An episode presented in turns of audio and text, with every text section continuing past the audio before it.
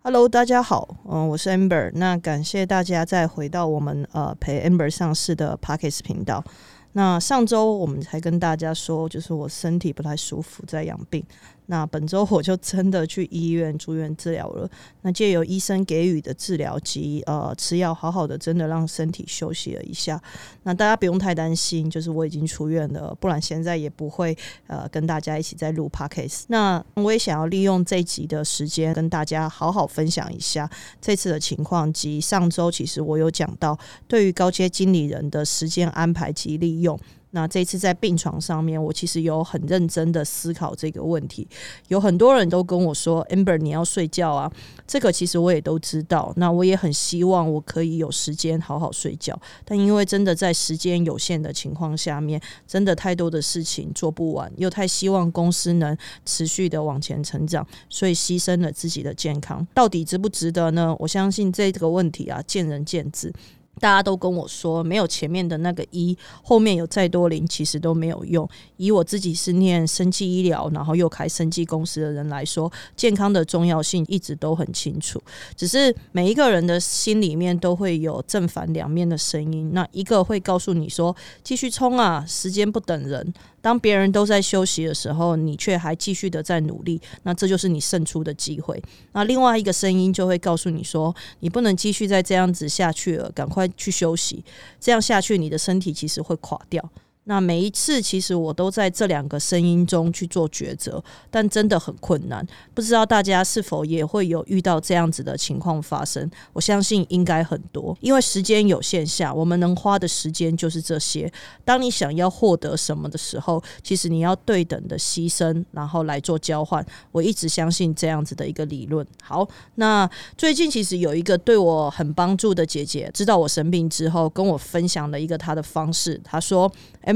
你就把睡觉变成是一项工作时间，你每一天都必须去做，睡多少个小时，怎么睡，哪时起床，都会像是会议这样子去做安排。当它变成是一项你每天固定的工作项目时，你就会如其他的工作项目一样去执行它，你心里其实就不会这么的纠结了。好，我心里真的想，真的耶，好像是真的是这样子，所以我最近也开始就是实施这样子的一个方式，把睡。觉当成是我每天必须要做的一个工作事项。好，先分享这个小 tips 给我的听众们。那我相信很多人其实呃，对高阶经理人来说，每一次的出国都是一趟非常高压而且长期疲劳的一个过程。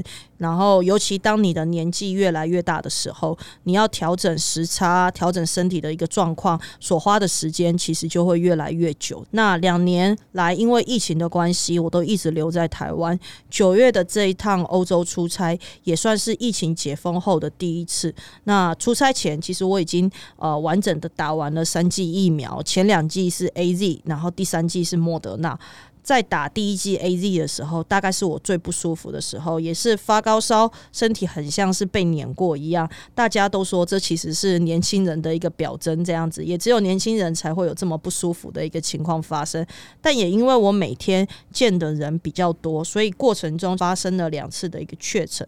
这两次的确诊真的很不舒服，而且有一次还是整个声音都没有，是突然一个晚上睡醒后，整个就没有声音的那一种。这过程。中也是休养了大概一周左右的时间，才真正好起来。那出国前还是一直的在忙碌，每一天都加班到十二点一点才下班回家。那出国时在飞机上面也是开着电脑在工作，即便到了欧洲的时间，跟着欧洲的作息，到晚上十二点睡觉，然后每天的凌晨四点多起床，配合台湾的时间，跟着台湾的团队进行会议，或者是回复就是相对应的一个公司的讯息。在欧洲的那几周每一天都是这样子度过的，等于因为要配合欧洲跟台湾六七个小时的时间差，所以我的整体的工作时间又被拉得更长。当然就不用说，在欧洲的每场会议都是非常高压的，很多时候就是我在会议报告前是都不会吃东西，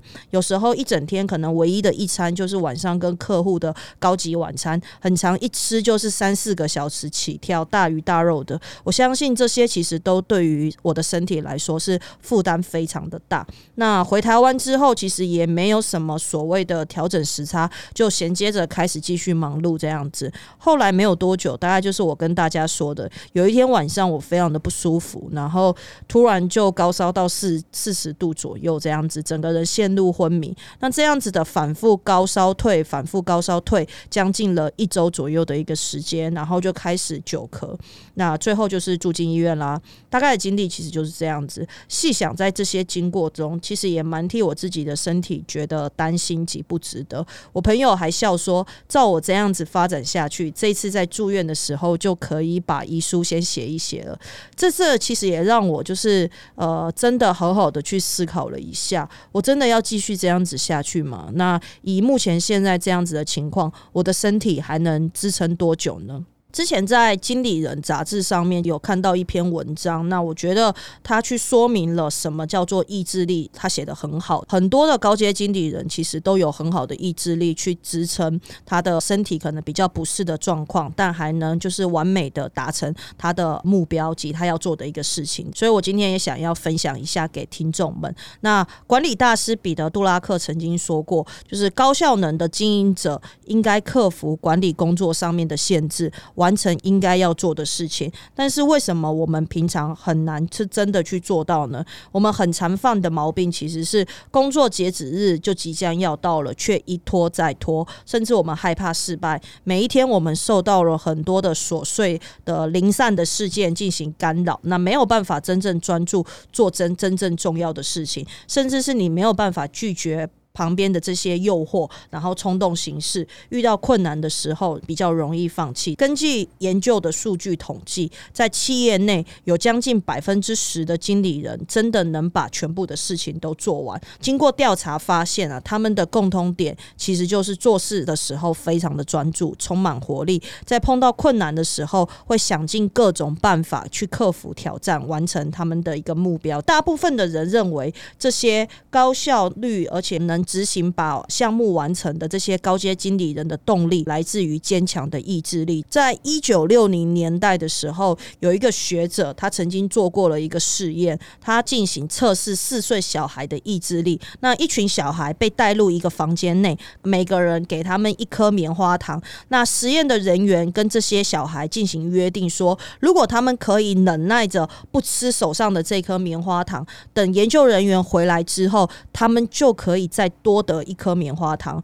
数年之后，研究人员去做追踪，发现能够抵抗诱惑的小孩，也就是意志力比较坚强的小孩，长大之后，他的学业成绩比较高，他也比较受到同才之间的一个欢迎，甚至是在就业之后的薪水也相对应的比较高。所以，有些学者就说，意志力是人的天赋，也是有效的自我管理的一个先决条件。因为有了意志力，人才能够做出相对应的选择。然后甚至是依照意志进行行事，不会受到你的后天的感觉、你的个人的情绪或者是冲动进行支配。那大家有没有发现呢？在我们在日常的情况下面的时候，很常会说某某高阶经理人的意志力很坚强，即便在天时地利人和都不好的情况下面，他们还是能继续运用自身的能力及他们的意志力持续的往前。那人的意志力就跟肌肉是一样的，用久了。你还是会感到疲惫，甚至是有用完的一天。而意志力它是一个有限的资源，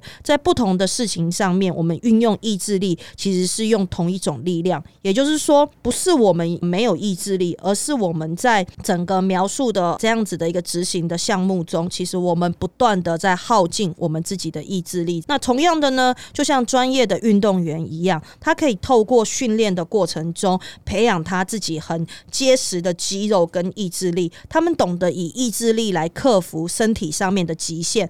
有些学者就进行研究，在一些耐久赛的运动实验，举例来说，像是极地马拉松啊这些之类的。那当运动员感觉到疲劳的时候，他们的肌肉并没有达到极限，他们的身体也没有真正达到极限，而是在大脑下达的自我保护机制下面，让人感觉到疲劳。那经过长久的训练的运动员，就是可以忽略这第一波的疲劳，然后超越他们的。体能上面的极限继续的挑战下去。那这就是强化意志力。所以在很多高压的条件下面，身体虽然会进行提醒及保护的一个作用，但人的意志力其实会持续的来做激发，在高压的情况下面完成你所必须要进行的一个活动。但是呢，我们反过来想，这也是某种借由意志力在加速耗竭身体的一个部分。所以，通常高压活动结束之后，其实我们每一个人都要花上一段时间来好好的保养身体。一旦没有这一段好好保养身体，让身体恢复的一个过程，只是一而再、再而三的借由意志力来消耗你身体的呃某种能量的时候，大概最终就会变成像我这一次生病这么严重的一个情况。这几年生命之心一直在往前努力的走，那每一个阶段我们都面临到很多的挑战，对我来说都是一个新的学习、新的挑战，而且过程中也都非常的高压。有几项我蛮认真的在思考的，然后也想要分享给各位听众的。第一个是我其实把我每一天的时程都切分成是以小时为单位，每一个会议、每一个活动都希望是一小时内能结束。如果比较重要的，就可以给予两到三小时的单位时间。但我每隔一段时间间隔的时候，我就会开始进行评估，我给予的这些两到三小时的时间单位的活动，到到底有没有展现出或者是达成我想要的绩效或成果？那如果没有的情况下面，我接下来就会降低给予这些活动的小时单位，这样子。那第二个就是待做事项必须消灭。刚开始成立生命之心的时候，我对于每天要做的事项，呃，完成度。都对自己有非常高的要求，没有做完我就不去睡觉，甚至是即便我去睡觉，我脑中都还是持续的再去思考我那些没有做完的待做项目。这样子的反复过程中，没有办法的好好的休息。那通常一定要等到整个清单上面的事项全部都完成了之后，我才能真的去做放松。但随着要做的事情越来越多的情况下面，真的很困难，每一天都一定可以把待做事项完成。所以我给了自自己一些弹性，至少在会议前或活动前，甚至是在时间截止日之前，要把待做事项逐一完成。那没有完成的，就是我也每一个间断时间就会开始进行检讨，为什么就是我没有想要把它完成？是不是因为这个对我来说不是这么的重要？那如果不是这么重要的话，未来是不是就不要浪费时间去做执行？那第三个是年度规划。这几年来，其实我慢慢的在学习，就是只看大家。架构及放手让公司的同仁去执行。每年我都会有完整的生命之星年度规划及要完成的大事项，细节的部分就放手让同仁去执行。那很多人都会跟我说：“Amber，你不要在这个过程中要求这么完美，没有人可以达成你的标准的。这样什么事情都要你自己去做，真的会累死。这个过程中，我要学习的就是放手、信任及鼓励。那放手权力，让同仁大胆的去做执。行。信任同仁的能力，他们可以达成目标，达成的好坏。都不太重要，但是你必须要给予相对应的一个鼓励。那这些都是我现在面临到的一个课题，也是我努力去做学习的一个部分。好，那第四个是目标达成与否，一直以来对我都非常的重要。但每一个目标被丢出来的时候，都一定要去做达成。如果尽力了却没有达成，还是必须要非常的努力去检讨其进行优化改善。对我来说，只有成功的人才有资格说自己很努力。当你连成功都没有达到的时候，你是连说自己很努力都没有资格的。当你逐渐的让自己落入，即便没有达成，或者也跟自己说没关系啊，反正我已经有努力，就会对自己越来越宽松散漫，那目标也会离你越来越远。久了之后，它会变成一种习惯，每一次目标接下来都不会达成了。所以，当在很短的时间内要达成，在高压的环境下面的执行的时候，意志力的强弱就变得很重要。我觉得。意志力的强弱是每一个高阶经理人都必须要面临到的课题，甚至是要必须要进行修炼的课题。我觉得我自己是一个意志力算是蛮坚强的人，很多时候可以借由我的意志力撑下去，然后去如期的完成目标。但也就像我前面所说的，就是我接下来要做的是，当我用意志力把目标达成之后，也要花时间来去做调养自己的身体，而不是一而再再而三的用意志力来消耗我自己的身体。除此之外呢，刚刚讲到就是说，当我一直在用意志力来消耗我的身体的时候，就会发生像我这一次生病这么严重的一个状况。那所以呢，接下来我也想要跟各位分享两个蛮重要的议题，就是第一个是高阶经理人的时间管理，那第二个是团队的重要性。那在时间管理上面呢，我一直在思考，就是说会不会就是我花了太多的时间去参与了没有这么重要的一个会议，所以只参加必要的一个会议，开始学会去无存精，不必要浪费的时间就不要浪费。很多主管在上班的时间都花了很多的时间在开会，而且会给自己很多的理由，说自己应该要参加这些会议，因为你必须要给予他们建议，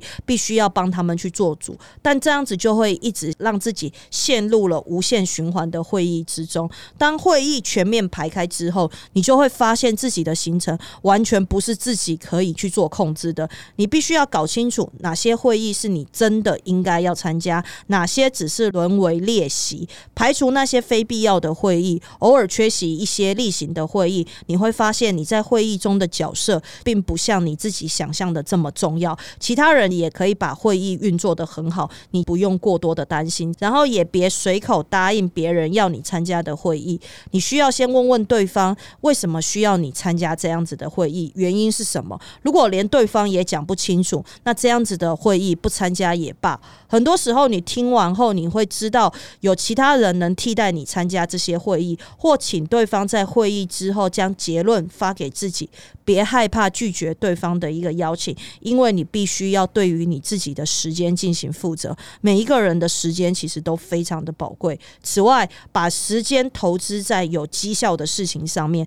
当你花一分的力气，你创造了两分的效益；投入了两分的力气，可以创造了五分的效益。你的投入与回馈，然后是呈曲线成长的趋势的情况下面，那这件事情本身就值得你花时间投入。随着你的呃主管的位阶越来越高的情况下面，你投入这些有绩效的事情上面的比重也应该要越来越重要。所以，对于评估下来无法创造效益的事情，应该要尽可能的婉拒。这不是你职位应该要要做的事情。我刚出院后的第一件事情就是回家打开电脑，评估我的时间利用性，评估我有哪些的会议接下来可以不用参加，哪些事情没有效益不应该是由我来做等等。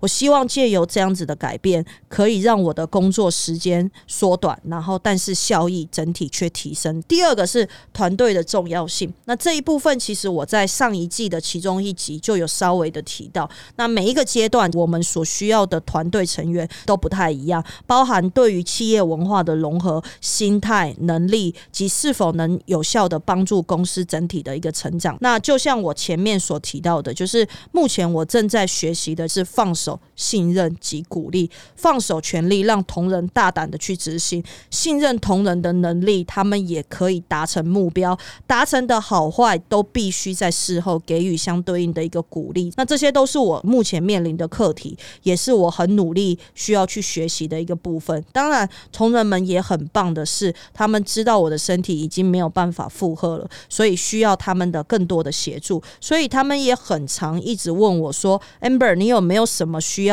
我们可以多帮忙多做的？这个过程中也让我非常的感动。我始终相信人与人之间的互动都是互相的，大家都在同一艘船上一起努力着往前，比较都是互相需要一起成长，公司才能真的如期的一直往前。好，那最后我知道，身为一个 CEO 及公司的核心象征，身体却像我这样子一直出现问题，也是会让很多人担心。对内、对外、对。投资人人对股东对公司的同仁都是，这也是我这一次生病一直在思考的。对于高阶经理人来说，身体健康也是事业是否能经营好的一个评估的一个表征。我需要更努力的来尽快改善这个部分，所以会从开始从心态啊、时间、工作项目开始进行调整。如果接下来我有一些具体的成效，也希望未来可以分享给我们陪 Amber 上市的 Parkes 的一个听众们，或是。你们有有一些比较好的建议，也想要分享给我的，都欢迎大家在 Apple 的 Podcast 底下五星评论留言，喊我分享你们的一些想法。那很多人都说，什么样的人最适合创业？那其实就是无后顾之忧，甚至没有退路的人最适合创业。但我这几年下来，其实有一个很深的体悟，想要分享给大家：人活着不是只是为了你自己的目标达成，还要为了你身旁爱你的人。也许你在这几年投入了大量的时间精力在事业发展上面，却忽略了自己身旁那些爱你的人。每一次都是因为事业在忙而忽略的他们，他们也理解你真的很忙。你以为他们会等你，但时间过去了，他们也离开了。你的事业发展成果想要分享给他们的时候，他们都不在了。那那时候又有什么意义呢？很多人都跟我说，Amber 高阶经理人是孤单的，你好好享受你的孤单吧。但借由这一次的大病一场，转换了我很多的心态。我也希望接下来会有不一样的做法及发展，想要跟各位进行分享。那我们这一集的分享差不多到这边了，欢迎大家在 Apple 的 Podcast 底下五星评论留言，和我分享你们的一些想法。今天其实说的都是一些比较呃软性层面的一个东西，但大家大家应该都知道，我对于这种软性层面的东西不是这么的擅长，然后我也很努力。的在做学习，那我是生命之星的 Amber，欢迎大家就是能继续的支持我们陪 Amber 上市的 Podcast 频道，也欢迎大家帮我们分享，那也让更多的不论是你现在准备要进入创业，或者是正在创业的伙伴们，大家一起教学相长，然后我们可以一起互相学习。好，那我们下集再见喽，拜拜。